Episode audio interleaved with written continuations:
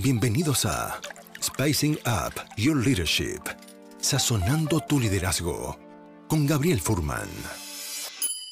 Un ingrediente que no puede faltar en tu vida. Una instancia de aprendizaje, autoconocimiento y reflexión para transformar tu liderazgo empresarial, tu propia maestría personal, tu autoconfianza y tu forma de comunicar. En este espacio aprenderemos herramientas de innovación personal que puedes llevar a la práctica de forma inmediata en tu vida profesional y personal. Te invitamos a este delicioso y aromático viaje de inspiración para la acción, donde podrás saborear hoy lo que lograrás ser mañana. Los ingredientes ya los tienes. Ahora llegó el momento de descubrirlos y pasar a la acción. La mesa está servida. Sean bienvenidos. ¿Cómo mantenernos de pie incluso cuando nos tiemblan las piernas? En este episodio quiero compartir con ustedes un invitado muy especial y esa frase la acabo de sacar justamente de su sitio web. En este episodio vamos a estar conversando con Millán Ludeña, justamente para hablar acerca de la importancia de cómo no darse por vencido cuando las, las dificultades parecen tan grandes y gigantes. ¿Cómo vas a hacer para motivarte cuando sientes que ya no puedes? ¿Es realmente posible lograr lo imposible? Bueno, justamente hablaremos de eso en este episodio con Millán directamente desde Ecuador. Así que Millán, te quiero dar la bienvenida a este espacio de conversación y gracias por estar con nosotros. Gabriel, ¿cómo estás? Buen día. Muchísimas gracias por la oportunidad. Muy buen día, gracias por estar aquí con nosotros y mm, venir a compartir tu espectacular experiencia. He estado leyendo en tu sitio web, en LinkedIn, cosas increíbles que has hecho y me siento privilegiado de poder estar aquí compartiendo contigo una conversación eh, profunda que yo creo que es fundamental ver cómo la motivación se puede potenciar en los seres humanos y en las organizaciones y sobre todo escuchar tu experiencia y ver también qué has aprendido en el camino. Para aquellos que no te conocen, ¿cómo te gustaría presentarte? ¿A qué te dedicas? Sí, este, es buena pregunta esa. La verdad que no, no, no, últimamente eh, evito definirme porque siento que me limito, ¿no? Entonces, eh, soy esto, entonces ya como que ya no das chance, a, ahora soy. Y ahora mismo creo que estoy descubriendo de a poco mi lo que llaman en general el propósito de vida, ¿no? O sea, ¿a qué quiero dedicar mi existencia, o el resto de mi existencia? Y, y en su momento, hace 10 años, cometo un error que me hace, ya te lo contaré, que me pierde en una montaña, y mi filosofía de vida cambia, y me doy cuenta que a partir de esa historia puedo sumar a otras vidas. Y digo, wow, de pronto muchos queremos buscar o conseguir cosas en la vida y estamos ahí trabados con mil, con mil cosas, ¿no? Con mil cosas y solo, solo falta quizás esa, ese apoyo posibilitador para intentarlo. Lo que hoy he descubierto a mis 42 años, Gabriel, es que creo seriamente que la vida se trata de intentar, ni siquiera de conseguir, se trata de intentar. Gracias por eh, compartir eso y me gustó eso que dices, que a veces como que definirnos es limitarnos también. Así que gracias por eh, darme esa respuesta original con la cual también me siento identificado. El título que acordamos conversar para, para este episodio es, bueno, hablar eventualmente del récord Guinness que tú ganaste y también la fórmula de lo imposible. Pero quizás antes de entrar directamente a eso, eh, ¿cuál fue ese momento en tu vida donde tuviste un despertar y te diste cuenta de algo más? Mm, habrá sido, habrá sido de pequeño em, el día que mi mamá me enseñó a rechazar mi destino, fíjate. Eh, eh, y suena medio soberbio, ¿no? Rechazar tu destino. La parte que estaba entre líneas era que cuando tú rechazas tu destino, y el destino, mejor dicho, es que la gente que rodea dice que deberías hacer o vivir como si, como si hubiese una especie de fórmula o receta de vida, lo que me estaba diciendo mi mamá entre líneas es cuando tú rechazas tu destino, te das la oportunidad de construir el tuyo. Y ahí entendí que cuando un chef consigue recetas, definitivamente no es el chef. El chef crea. Y para crear hay que atreverse. Y ese día, tenía 10 años, me habían diagnosticado epilepsia.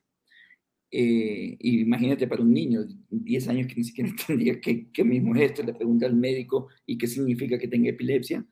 Y el señor me dice, significa que no puedes hacer nada en la vida. Y yo le decía, eh, eh, ¿cómo que no puedo hacer nada en la vida? Y me decía, a ver, Millán, o sea, puedes hacer todo, solo que como te vas a desmayar, mejor no hagas nada. Entonces, imagínate esa condena y ese efecto pigmaliónico que ocurre en mi cabeza allí, que me estaba diciendo, o sea que no voy a hacer nada porque algún día me voy a desmayar o cosas así. Afortunadamente no compro toda esa idea. Lamentablemente los adultos andamos disparando a los niños como, como si nada.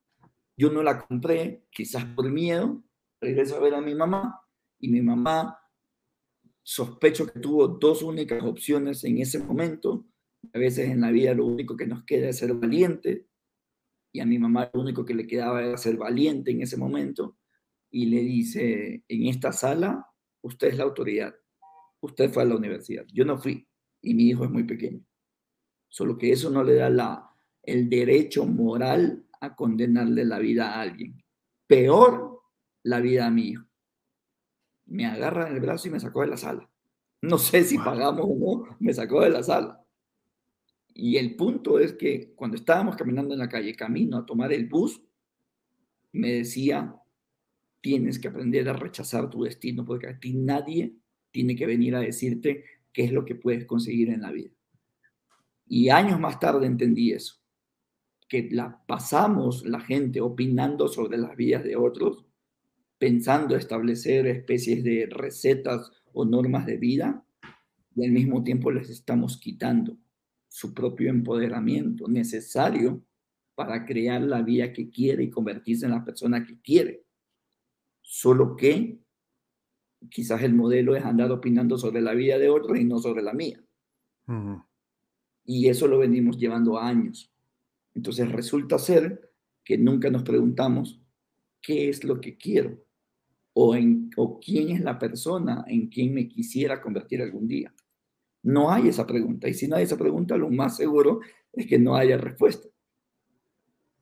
Gracias por compartir esa historia. Creo que me, también me conecté emocionalmente y creo que es tan poderoso el concepto que nos, que nos enseñas, como de rechazar a veces el destino impuesto por otros. La pregunta creo más importante es, quién realmente quiero llegar a ser. Y, creo, y tú lo dijiste así. Y tener cuidado con no comprar etiquetas que otros pueden poner sobre nosotros y realmente ser un poquito más escépticos, quizás, a las opiniones de otros, para que así pueda salir lo que realmente podemos llegar a ser. Gracias por compartir eso. ¿Cómo en tu vida, porque estudiando un poco acerca de ti y viendo tu página web, cómo eh, despierta en ti esta curiosidad por la aventura física y aventuras extremas. Sí, fíjate, y, la verdad, desde ese día empiezan a desencadenar una serie de cosas en mi vida por decisión propia y empiezo como que entender, hoy estudio psicología, hoy ya lo entiendo mejor, solo que en ese momento empiezo a entender o empiezo como a hacer pequeñas conclusiones como esta, ¿no? O sea que yo sí puedo crear mi destino. Y luego me daba cuenta que lo que estaba haciendo en ese momento ya lo había pensado. Y decía, de hecho, lo que ahora mismo estamos haciendo, Gabriel, tú y yo, y que nos están viendo y escuchando, ya lo hemos pensado. No sé si hace una semana, un mes, dos años, tres años, siete años, lo que sea. Y si eso estamos de acuerdo, entonces hay que prestarle muchísima atención a lo que estamos pensando ahora porque lo que estamos pensando ahora es lo que nos va a construir en el futuro. Entonces, en, en, un tiempo X, en el futuro, diremos exactamente lo mismo, lo que estamos haciendo ahora, para bien o para mal, nos guste o no, ya lo pensamos justo cuando estábamos escuchando este, este episodio. Así de sencillo es. Yo 20 años atrás lo venía pensando y coincidentalmente venían pasando cosas y decía, wow, o sea que parece que uno sí puede crear ese destino. Obvio que es más difícil, por supuesto, porque quizás el camino más fácil es sentarte y escuchar que alguien venga a opinar sobre tu vida y hacer exactamente eso para mantenerte en la, en la curva de la normalidad. y, buscar aceptación externa 24/7 y no preguntarse si quieres aceptar tú mismo. sí, y, en qué momento empezó ese como tu, afán de justamente de, aventurar a, momentos más extremos, eh, actividades, buscar esa aventura? Cuando, cuando me perdí, ¿sabes? Eh, eh, yo regresaba de estudiar afuera, había conseguido becas por la misma línea, por la misma línea, o sea que yo puedo estudiar aquí, por supuesto, ya. Entonces regreso ya convencido de que podía hacer muchas cosas en mi vida, las que yo quería, siempre y cuando esté dispuesto a pagar el precio. y, y en la misma línea dije, voy a correr mi primera carrera de montaña. Y allí fue cuando me cambié a Quito. Quito es una ciudad que está a 2.800 metros sobre el nivel del mar, bastante alta, ¿ya? Entonces, yo soy costeño, entonces cambio a Quito, me cuesta la aclimatación, me emociono porque un día llego a correr 4 kilómetros seguidos y digo, ok, voy a hacer mi primera carrera de montaña. Y voy me inscribo. Y fíjate, Gabriel, ahí habían categorías, 10 kilómetros, 20, 50 y 80 ya, 10 kilómetros, 20 y 50 y 80. Imagínate, es una locura. Y yo lo que digo es, si ya había corrido 4, no se diga más. Entonces dame una de 10. Y el tipo me dice, no, 10 está lleno. Y con vergüenza digo, entonces dame una de 20. Y el tipo me dice, no, 10 y 20 están llenas. Si quieres correr acá serán 50 kilómetros u 80. Imagínate, yo corría 4. ¿Tú corres? Mira, yo, yo ahora no, no, no, corro mucho, pero tengo un hermano que es muy, muy fanático de, de, las, de las, triatlones y correr y andar en bicicleta. Mi, mi, deporte es otro. Yo hago, ahora desde la pandemia, empecé a hacer eh, salto a la cuerda con peso, muy, muy bueno. ¡Oh, qué súper! Bueno, tu hermano, seguramente, quienes estén, quienes corran aquí en este espacio, eh, eh, yo corría cuatro, acababa de correr cuatro y me había inscrito en una de 50 definitivamente una irresponsabilidad, casi una locura. Solo que lo hice porque tenía un plan. ¿Sabes cuál era mi plan? En el kilómetro 10 me largo. porque al final del día yo quería correr 10 y como venía en el modelito de que yo puedo hacer lo que quiera, entonces si quiero correr 10, entonces no me importa estar en 50, en el 10 me voto. Lo que yo no sabía, Gabriel, es que en la montaña tú no te votas cuando te da la gana. La montaña no es como correr en la ciudad, hay ciertos puntos en donde te evacúan. Entonces resulta ser que yo ya en el kilómetro 9, ni siquiera había llegado al 10, ya quería evacuar. Y un tipo me dice, no, el primer punto de control está en el 15. Wow, no me quedo nada más porque ahí habían dos opciones, o me regreso 9 o avanzo 6. Según yo, 6 es menos que 9, entonces por eso avancé. Y llego al 15 y estaba el tipo que me vendió la entrada y me dice, si quieres, retírate. Y me toca el ego. Y le digo, no, yo solamente estaba descansando. Voy a continuar. Ah, ok, 10 kilómetros más. Y agarro mi ego y voy por hasta el kilómetro 25. Llego al 25, solo que sin ego, dispuesto a disculparme con quien tenía que disculparme para que me evacúen de tremenda locura. 25 kilómetros, imagínate, en montaña. Y el tipo me dice, esta semana llovió, los carros no están llegando a este punto, así que no te podemos evacuar. Te quedan, y estás en el punto más alto, te quedan dos opciones. O bajas por aquí y te regresas a la salida, o bajas por acá y terminas la carrera. Igual eran 25 kilómetros. Y, lo que quiero compartirte es que hay momentos en la vida que ya no hay vuelta atrás que te da exactamente lo mismo, regresar o avanzar, exactamente lo mismo. Y creo que el negocio en la vida, en nuestro esfuerzo por intentar cosas, es llegar a ese punto de no retorno. Mira, está muy potente. Yo hasta acá he aprendido ya muchas cosas. Por ejemplo, el tema de, de, que el ego también puede estar a nuestro beneficio. Cuando digo, mira, no, yo no, yo sí, ya, hasta el 25, listo, me pongo entonces la camiseta, claro, empiezo, empiezo de nuevo te lo subes y ahí vas, y ahí vas, orgulloso y egocéntrico y todo lo que tú quieras. El punto es que sigas avanzando. Sí, seguir avanzando, exactamente. Mira, déjame compartirte antes de seguir un par de comentarios acá de gente que está comentando muy interesante. Eh, por ejemplo, eh, Sofía Patrickson dice respecto a lo que comentábamos al principio, Dice, muy importante dejar de proyectar lo que otros quieren que seamos, conectado con lo que comentábamos al principio. Y dice también Sofía que creo que en el camino de cuestionarse nuestro propósito hay que cuestionarse el para qué. Eso nos dará sentido. y dice Sofía también que ella sí corre, pero corre detrás de los niños, dice. Ahí eh, sería interesante que, que te midas cuántos kilómetros haces al día. y Laura, Laura Cés dice un comentario muy importante porque creo que también aprovecha, aprovecha, nos ayuda a aprovechar la metáfora, y es que hay que esperar llegar a los refugios también. Sí, definitivamente. O sea, ya veréis cómo podemos descansar, tomar energías. ¿Cuáles son nuestros lugares donde recuperamos energía en la mitad de la carrera? A veces las carreras son tan largas y yo creo que sentir dónde estamos, qué necesitamos, aprender a parar para luego continuar, creo que es fundamental. Sí, y en, y en esa parada, en esa parada metafórica, creo que hay, hay una pregunta que la plantearon allí, es interesantísima, preguntarnos el para qué. Fíjate, estamos rodeados de este concepto de éxito que casi casi que, lo, lo, vemos como único, ¿no? Si no lo consigo, entonces paso a ser automáticamente un fracasado. Y claro, nadie por definición quiere ser un fracasado. Entonces, hay dos opciones allí para no ser un fracasado, casi como una especie de receta. La primera, no lo intentes, no intentes nada. Critica, opina, resuelve todo en tweets, en WhatsApp y no intentes nada. ¿Es una forma de vivir? Sí, Está bien, alimenta tu ganancia personal de pensar que sabes todo y que puedes resolver todo. Y de una manera muy fácil, casi en 280 caracteres. Listo, es una forma de vivir.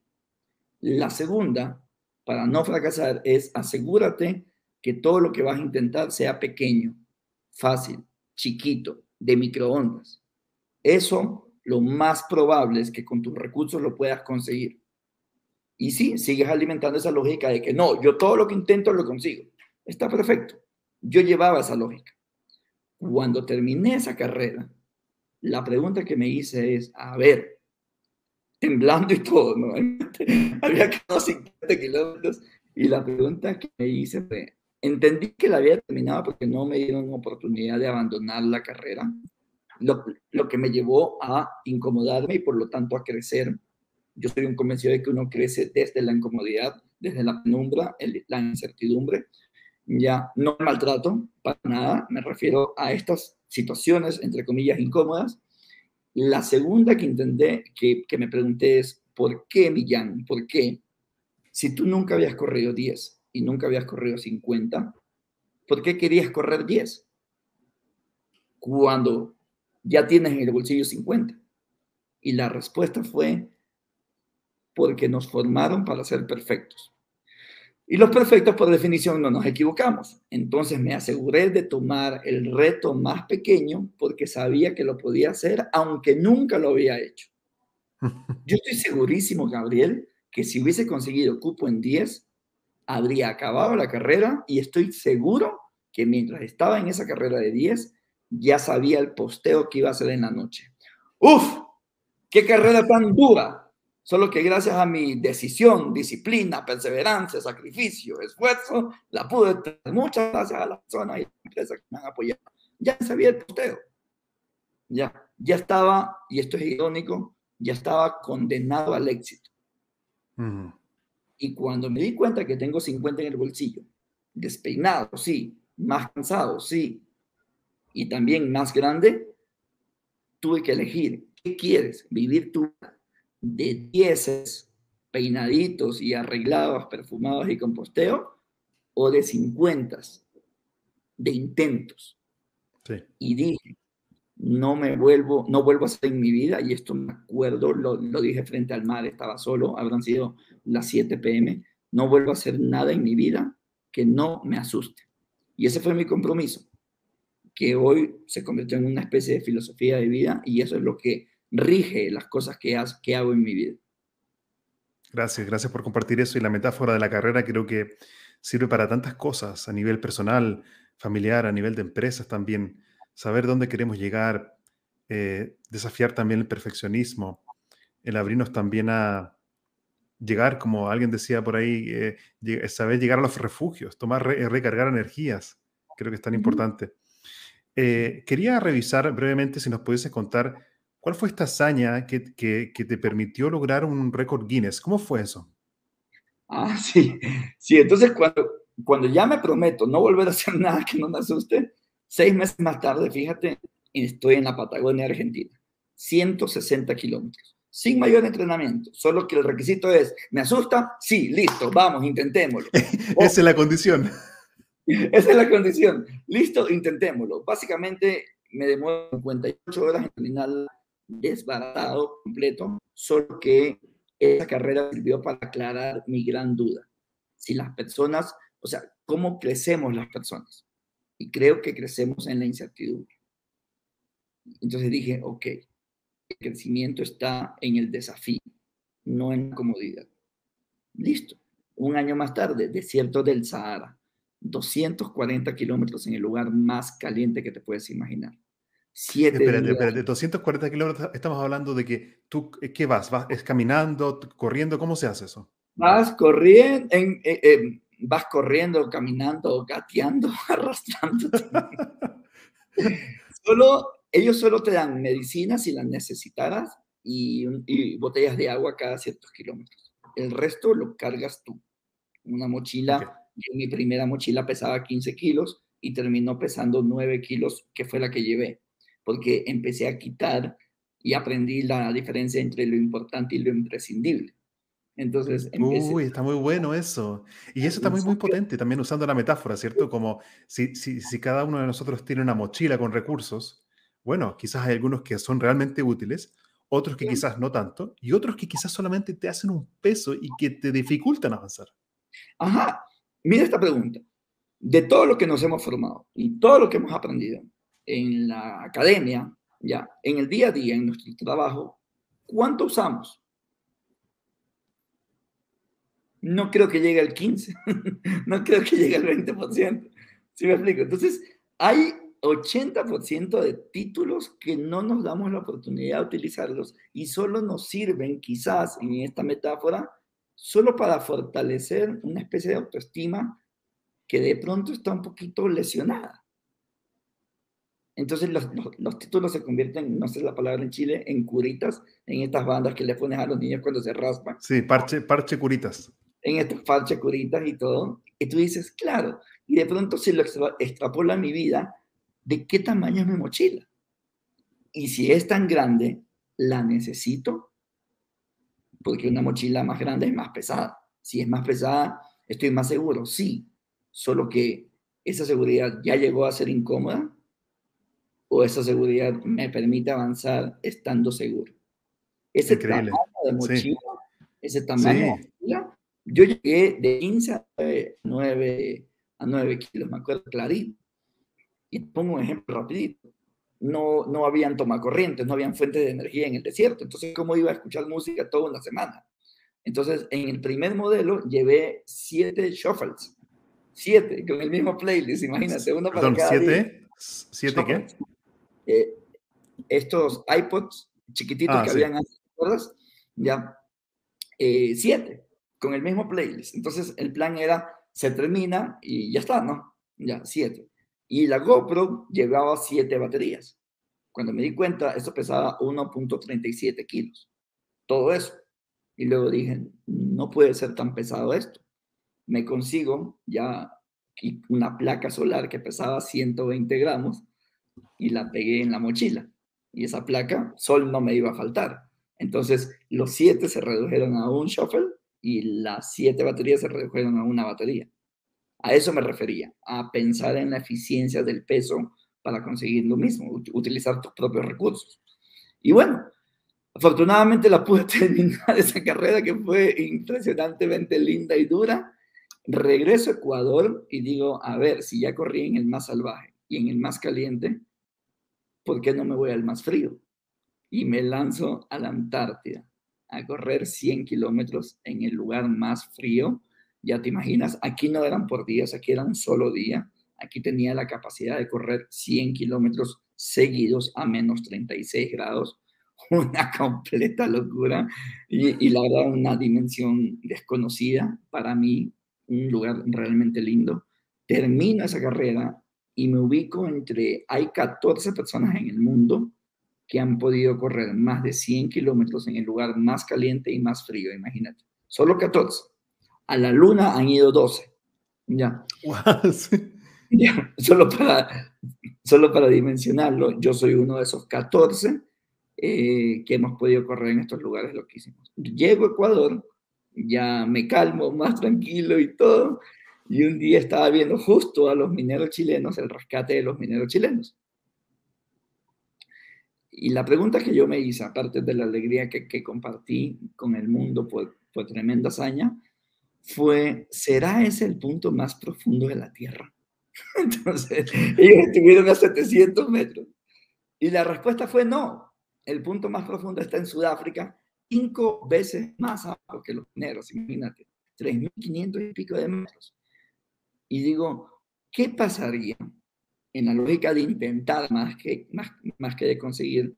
¿Qué pasaría si conectase el punto más profundo de la Tierra con el punto más cercano al Sol, que está en el Ecuador, en la cima del volcán Chimborazo? Planteamos este proyecto en Record Guinness. Guinness nos dice no hay humano que lo haya intentado.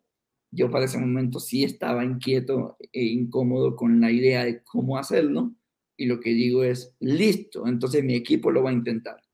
El gringo me queda viendo raro y me dice, si tú lo intentas, Record Guinness avala esta aventura. Y ahí sentí que me temblaron las piernas en esa reunión y dije, listo, lo vamos a intentar. De una lógica posibilitadora, lo vamos a intentar. Claro. Y dijimos, mira, en el equipo interno, si tú haces esto, Millán, y lo consigues y lo cuentas, no te lo va a creer nadie. Mejor documentémoslo y hagámoslo una película. A la ya locura, imagínate sumarle el otro bloque de locura que es hacer una película. Cuando dices el equipo interno, ¿a qué te refieres? Ya mi equipo, que ya, ya éramos, imagínate, cuando yo arranco estas aventuras, las hacía solo. En el Sahara me acompañó en el proceso, no viajando, en el proceso eh, cuatro personas, en la Antártida ya éramos siete y en la película ya terminamos participando todos, 198 eh, personas en, en, la construcción y, la película y todo. Entonces, todo es un proceso, ¿no? Todo es un proceso. Y cuando te hablo de mi equipo interno, éramos los siete que habíamos ah, eh, hecho Antártida. Y hoy estábamos acá, porque no había la película al momento, y nos lanzamos a hacer esta película, que incluso tengo un tatuaje. Ah, sí, del, del documental, ¿no? Sí, el documento, uy, no sé, aquí está. Y se llama From Core to Sun. From Core to Sun, wow, ya. ¿Y entonces qué ocurrió en ese momento? Y entonces nos lanzamos a hacer la película, ya, ya, ya te imaginas lo complejo que es hacer una película, eh, más lo complejo de acá, eh, y la verdad que fue un entrenamiento impresionante, impresionante, porque había que entrenar, fíjate, para condiciones muy profundas, presión atmosférica, calor, humedad, o sea, es una locura estar en el centro, eh, o sea, lo más cercano al centro de la Tierra y en cuestión de horas saber que íbamos a estar en condiciones antagónicas, ¿no? Eh, a 6.000 metros, eh, con, con, presión atmosférica de 0.7 atmósferas, con el oxígeno mucho más dispersado, con vientos de 80 kilómetros, una, realmente una completa locura. Para explicarme mejor, imagínate, es 4.000 metros para abajo y, al mismo, y 6.000 metros para arriba son 10.000 metros. 10.000 metros, Gabriel, es de aquí a atmósfera. Solo no en cohetes, sino de, de manera manual. Entonces, entonces, realmente eh, nosotros, yo no dimensionaba el proyecto al principio. Luego lo vas entendiendo como cualquier cosa. Por eso me encanta compartir esta historia porque la única reflexión que realmente quisiera compartir es el poder de la ilusión. Mm. Lamentablemente hemos puesto a la ilusión en un barrio negativo y entonces por eso hablamos casi con, eh, con condescendencia y decimos, ay, qué cándido o, o qué ingenuo, ya, pobrecito, qué ingenuo. Lo que no entendemos es que cómo uno va a intentar algo si no es ingenuo, de la ingenuidad de pensar que va a salir bien. Y hoy ya me queda clarísimo, tú no puedes ser feliz si no tienes ilusión. Y la ilusión te la da la ingenuidad. Entonces, cada vez que alguien te diga, estás pensando muy ingenuamente, no lo veas en negativo. En realidad estás pensando en que ese futuro va a salir como te gustaría. Lo que los psicólogos llaman. Creo que es muy poderoso eso. Y más encima, si, lo llevamos al mundo del, liderazgo y de las organizaciones, que también es, es, el foco de este, de este programa, es increíble cómo también a nivel de trabajo, ¿cuál es a un equipo de trabajo? Preguntarle y desarrollar, ¿cuál es la ilusión de este equipo? O un líder, ¿cuál es tu ilusión, por ejemplo, de cómo te gustaría liderar mejor? Creo que es muy potente. Y la ilusión creo que también nos lleva a activar la fuerza de la, de la imaginación y, y visualizar cómo es esa realidad que quiero conseguir. Las profecías autorrealizables. Sí. Lo que pensábamos. Hoy, hoy, hoy, hoy estamos haciendo lo que alguna vez pensamos, nos guste o no. Y si nos estamos quejando por la vida que hoy tenemos, entonces pregúntate seriamente cómo le vas a cambiar a eso, porque la que te espera es exactamente la que estás pensando ahorita. Es exactamente como la estás pensando ahorita. El cerebro es altamente obediente. Va a hacer todo lo posible para para que se convierta en realidad justo lo que acabaste de pensar o lo que ya vienes pensando. Y te cuento una anécdota rapidito. Cuando yo resolví ser conferencista, hace cinco años, hace cinco años, no sabía a qué referente tomar o a qué referentes tomar en este mundo de, del, del motivational speaker y conozco a Tony Robbins en ese camino. Y cuando lo conozco, digo, wow, en Estados Unidos, o sea, me refiero de que el personaje existía, nunca lo había visto. Y digo, cuando yo lo vea en persona o lo veo en primera fila, porque puedo pagar el ticket, o lo veo en el escenario. Cinco años más tarde, en septiembre, voy a hablar el mismo escenario con Tony Robbins. Perdón, justo ahí, justo ahí se cortó. Dijiste al año siguiente, ¿qué? Cinco años más tarde, Estoy a meses de hablar en el mismo evento con Tony Robbins, en México, 21 ah. de septiembre, frente a 15 mil personas. Y uno dice, wow, al parecer, regreso, ya lo había pensado. Se quedó en el inconsciente y todo lo que he venido trabajando en estos cinco años, entre muchas cosas que me ilusionan, estaba quizás participar con Robbins. y a eso es importantísimo revisar los pensamientos que tenemos. Importantísimo, porque eso es lo que te da ilusión. O tú te levantaste con una ilusión, yo me desperté con una ilusión. Está muy claro. Y solo eh, creo que Stephen Covey, Stephen Covey en el, en el libro de la gente altamente los siete hábitos de la gente altamente efectiva dice algo muy muy potente y en esta misma línea que dices tú, Millán, dice, las cosas siempre se crean dos veces, primero en el pensamiento y luego en la acción. Entonces creo que es muy increíble pensar así. Y tú me haces recordar también el recuperar el poder de la ilusión y el poder de nuestros pensamientos también en nuestros trabajos. muchas veces los, resultados que estamos obteniendo son la consecuencia de un sistema de pensamiento. Entonces, si tomo conciencia de que mis pensamientos crean emoción y realidad, por lo tanto, la pregunta que tenemos que hacernos es, ¿cuál es la calidad de tu mundo mental? ¿Qué cambiarías? Solo pregúntate esto y, me gustaría que, que, te lo lleves como ejercicio a quienes nos están escuchando y viendo, ¿ya? Eso que estás persiguiendo tú como líder de equipo ahora mismo, que lo ves tan claro y tan alcanzable, por eso lo estás intentando, ¿ya? Solo pregúntale a tu equipo en, una escala de locura, de absurdo, del 0 al 10, ¿qué tan absurdo es lo que están persiguiendo? Ahí te vas a dar cuenta de, de algo súper clave porque si esta persona o estas personas realmente lo consideran una locura, que es imposible, solo que lo hago porque me lo estás pidiendo, lo más probable es que no esté utilizando sus recursos para seguir eso.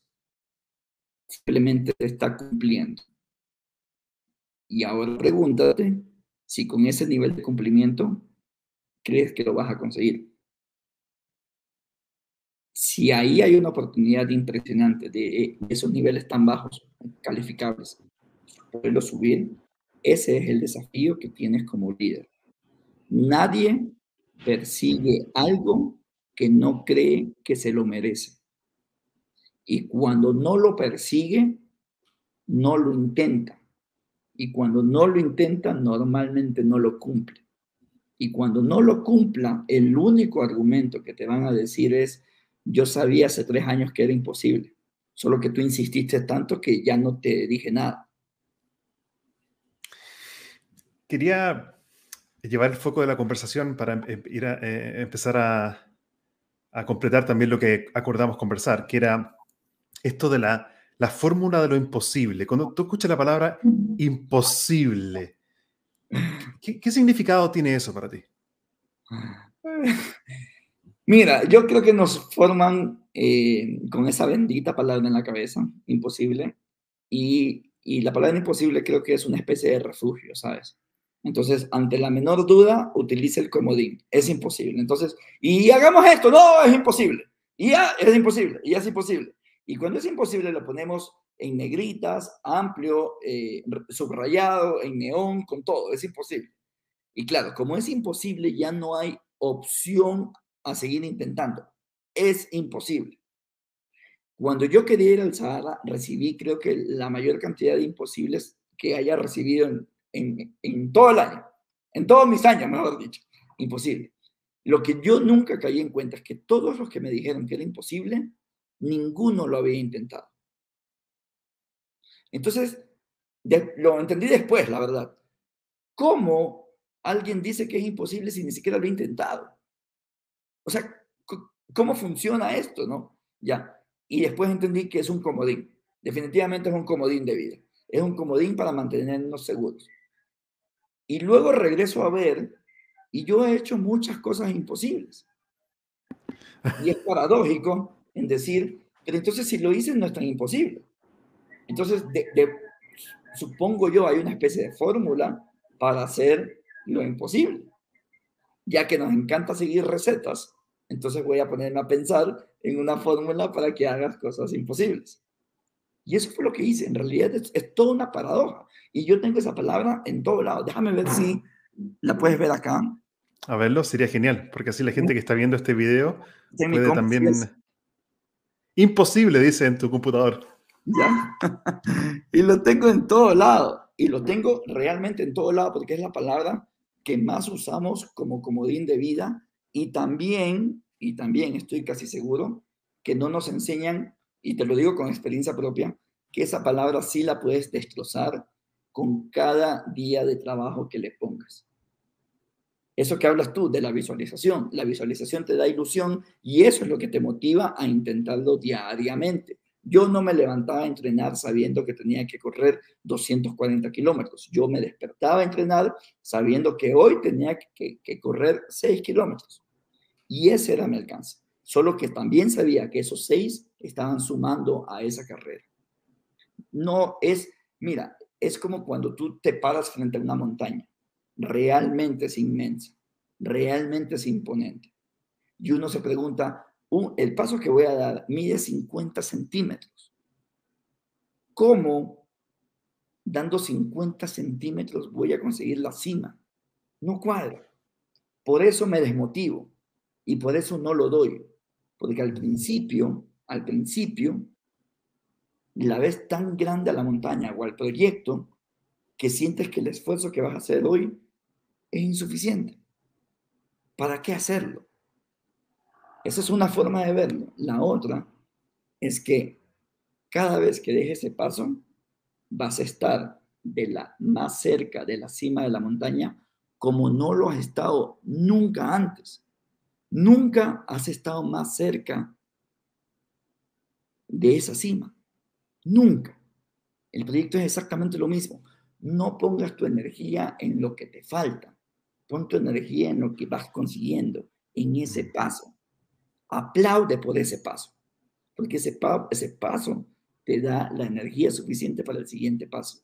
Cuando te das cuenta, casi, casi, casi que estarás pisando esa cima.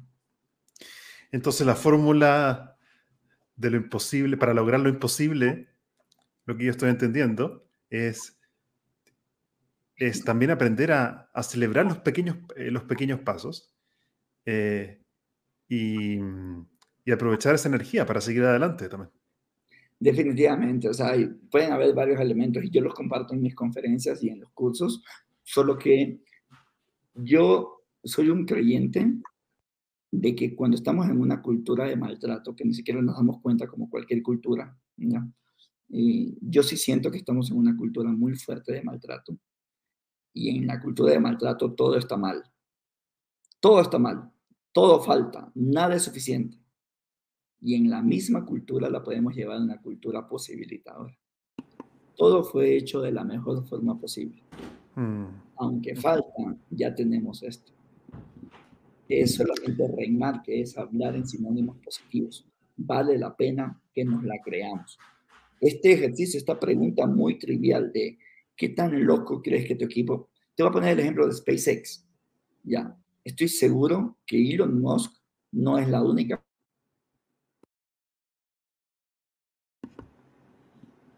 Justo se cortó ahí y, dejé de escucharte los últimos 10 segundos. Te voy a poner el ejemplo de Elon Musk y yo estoy convencido que él no es la única persona en esa empresa que, puede, que piensa que puede llegar a Marte.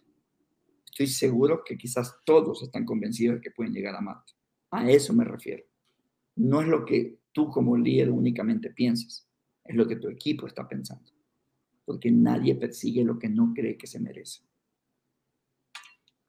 Quería también conectar eh, con algunos eh, mensajes acá, muy interesantes que están llegando, conectado también con lo que hemos venido conversando los últimos minutos.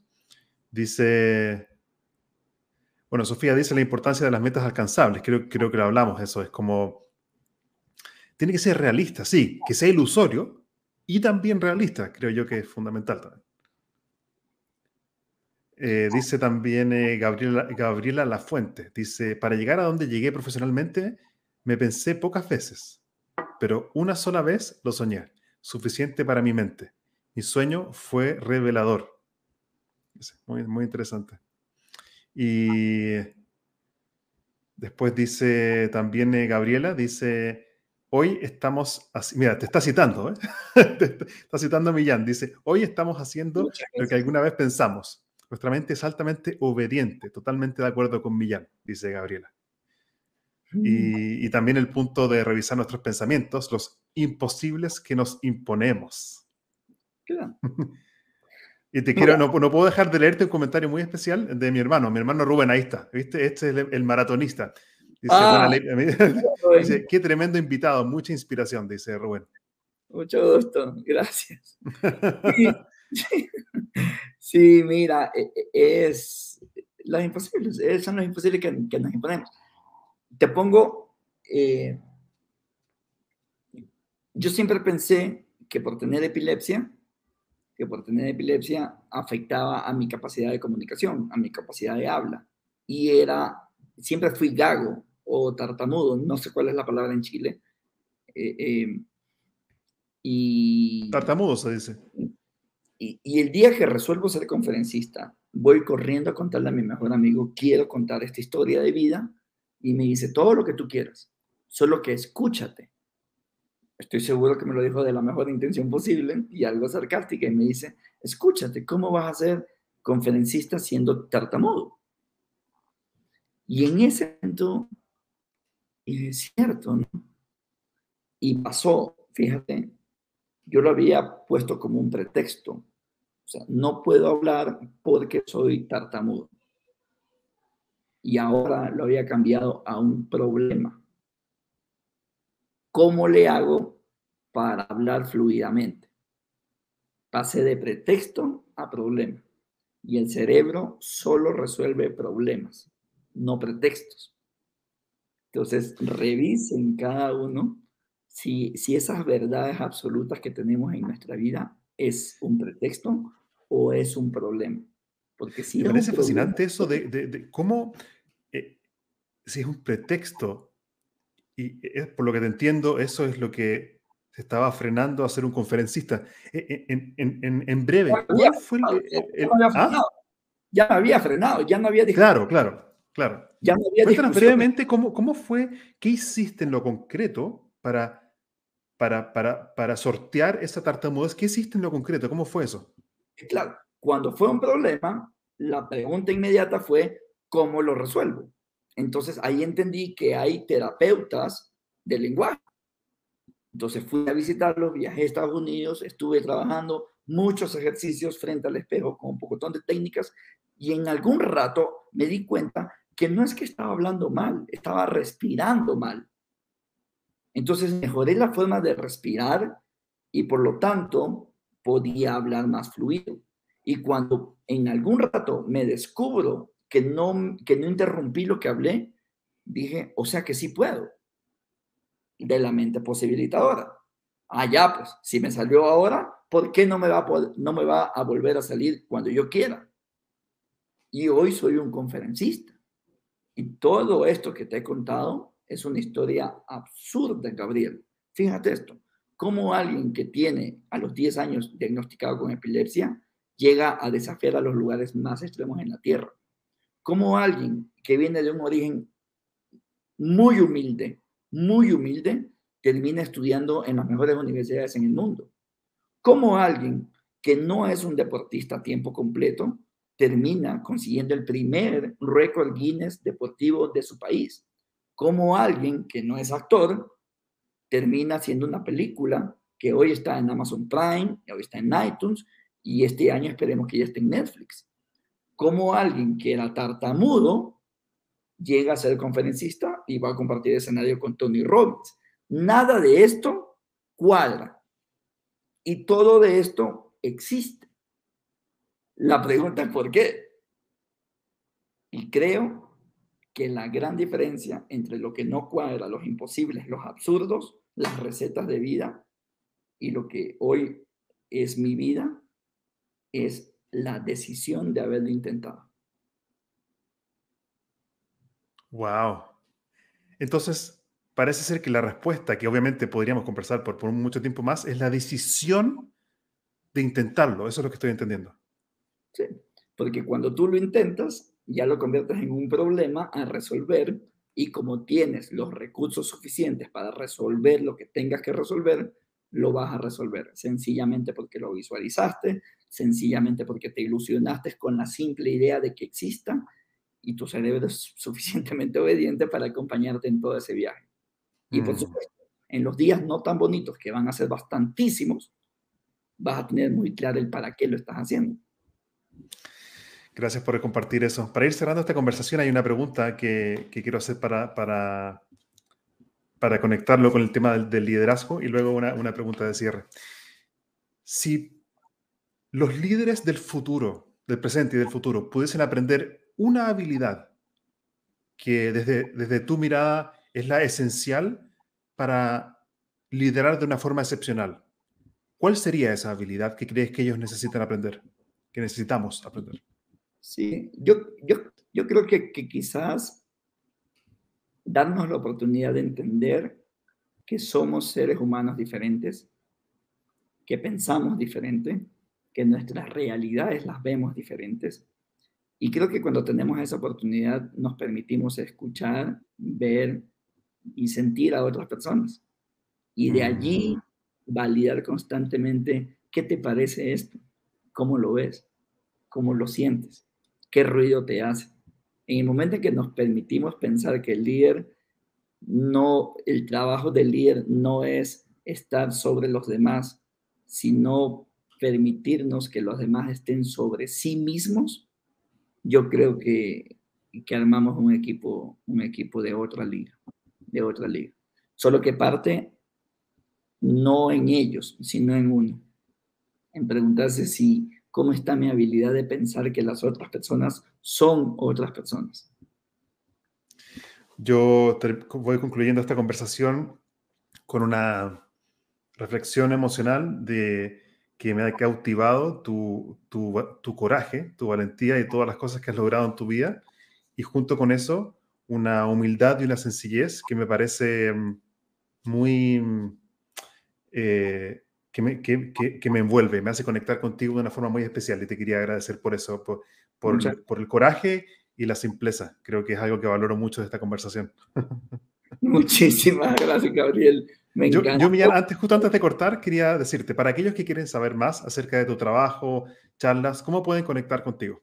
Sí, muchísimas gracias. Eh, ahí está en mi name, mi cuenta de Instagram, que es la misma en todas las redes, la verdad y yo contesto en las noches mucho, entonces si quieres escribirme algún mensaje y todo, me tienes completamente a las órdenes. Y lo que hago a nivel empresarial es, hago estos temas de acompañamiento de coaching one to one, me interesa mucho acompañar a una persona a, a crear ilusión para atreverse por algo y conferencias motivacionales. Ahora mismo soy el principal speaker motivacional en, en mi país, en mi país eh, y en la región. Con esto de Robbins, creo que ya me ubico quizás entre los principales 15 en la región que va acompañada a Robbins. Genial. Y para la gente que no está viendo el video, solamente está escuchando el audio de este episodio, es arroba mi, ¿cómo ¿cuál es tu Instagram? Mi, arroba Millán Ludena. Sí, Millán Ludena. Genial. Y también está, tu, está tu, tu, sitio web, entiendo, ¿no? Sí, mi sitio web es el mismo, millanludena.com. Entonces... Eh, está muy interesante, lo estuve viendo y además ahí aparece también un, hay como un preview, ¿no? Del, del documental también, ¿no? Sí, claro, hay un trailer en mi canal, en mi canal en YouTube, subo mucho contenido sobre eso. Y sí, la película sí pueden verla y todo. Y de paso me atrevo a hacerles un regalito, un regalito. Ah. Hasta el domingo, digamos, hasta el domingo, las personas que pongan, eh, las personas que pongan en el posteo de hoy, de hoy, eh, en los comentarios en Instagram, un emoji. ¿Cuál emoji es el que más usas, Gabriel? Yo, ah, yo uso eh, uno que es, o sea, uno que es así. ya ese, ese, que es así, ese, ese es uno importante. Y uso otro, otras como caritas también, a veces, bueno, de amor con mi esposa y cosas así. El emoji, el emoji, el del pulgar arriba, las personas, entre las personas que pongan el pulgar arriba, voy a aleatoriamente elegir a varios y por interno les hago llegar el link con el acceso privado para la película para que la puedan ver si que están interesados. Entonces, en mi cuenta de Instagram, en el último posteo, si ponen en los comentarios un pulgar arriba, eh, los contactamos por internet. Genial. Millán, te quiero agradecer por tu tiempo eh, y compartir tu sabiduría con nosotros. Muchísimas gracias, Gabriel. Me encantó, me encanta conocerte y seguramente nos vamos a ver. Seguro que sí. Seguro. Muchas gracias por compartir con nosotros. Te mando un abrazote. Gracias. Gracias. Gracias a todos por participar de la grabación de este episodio en, el, eh, en este podcast Sazonando tu Liderazgo. Conecta conmigo, los invito a conectar conmigo en LinkedIn principalmente. Si buscas por mi nombre, Gabriel Furman, escríbeme qué nuevos invitados te gustaría escuchar en este programa. Y el podcast también está, lo puedes escuchar directamente en Spotify y también en mi canal de YouTube si me buscas por mi nombre. Para todos aquellos que, que no saben, eh, gente me ha preguntado, ¿a qué te dedicas tú? ¿Qué haces? bueno, la, verdad que yo trabajo justamente como coach ejecutivo en empresas y lo que hago es que facilito, procesos de aprendizaje a través del juego para pasar de la toma de conciencia a la comunicación y a la acción. Y por lo tanto, si estás interesado en llevar tus habilidades de liderazgo personal y organizacional al siguiente nivel y apoyar a tu equipo, encantado de que conectes conmigo vía LinkedIn para poder agendar una reunión y conversar acerca de, tus objetivos y ver si somos un buen match para poder trabajar juntos. Además, los invito también a ver eh, mi libro. Tengo un libro también que se llama Créete el cuento, que es una metodología de tres pasos para gestionar el miedo, accionar de forma imperfecta y lograr resultados sorprendentes. Créete el cuento en mi sitio web gabrielfurman.cl. Me despido con mucho cariño eh, para todos ustedes y deseo que pronto podamos seguir aprendiendo juntos y estar en contacto. Muchas gracias. Hasta aquí llegamos por hoy con otro capítulo de Spicing Up Your Leadership, sazonando tu liderazgo con Gabriel Furman. Encuentra más material sobre este y otros temas en nuestras redes sociales, en LinkedIn y Facebook como Gabriel Furman. Nos reencontramos en nuestro próximo capítulo para descubrir más herramientas de innovación personal que te servirán en tu vida profesional y personal. Esta cocina siempre está abierta para ti y para todos aquellos que quieran compartir su inspiración para la acción. Hasta la próxima.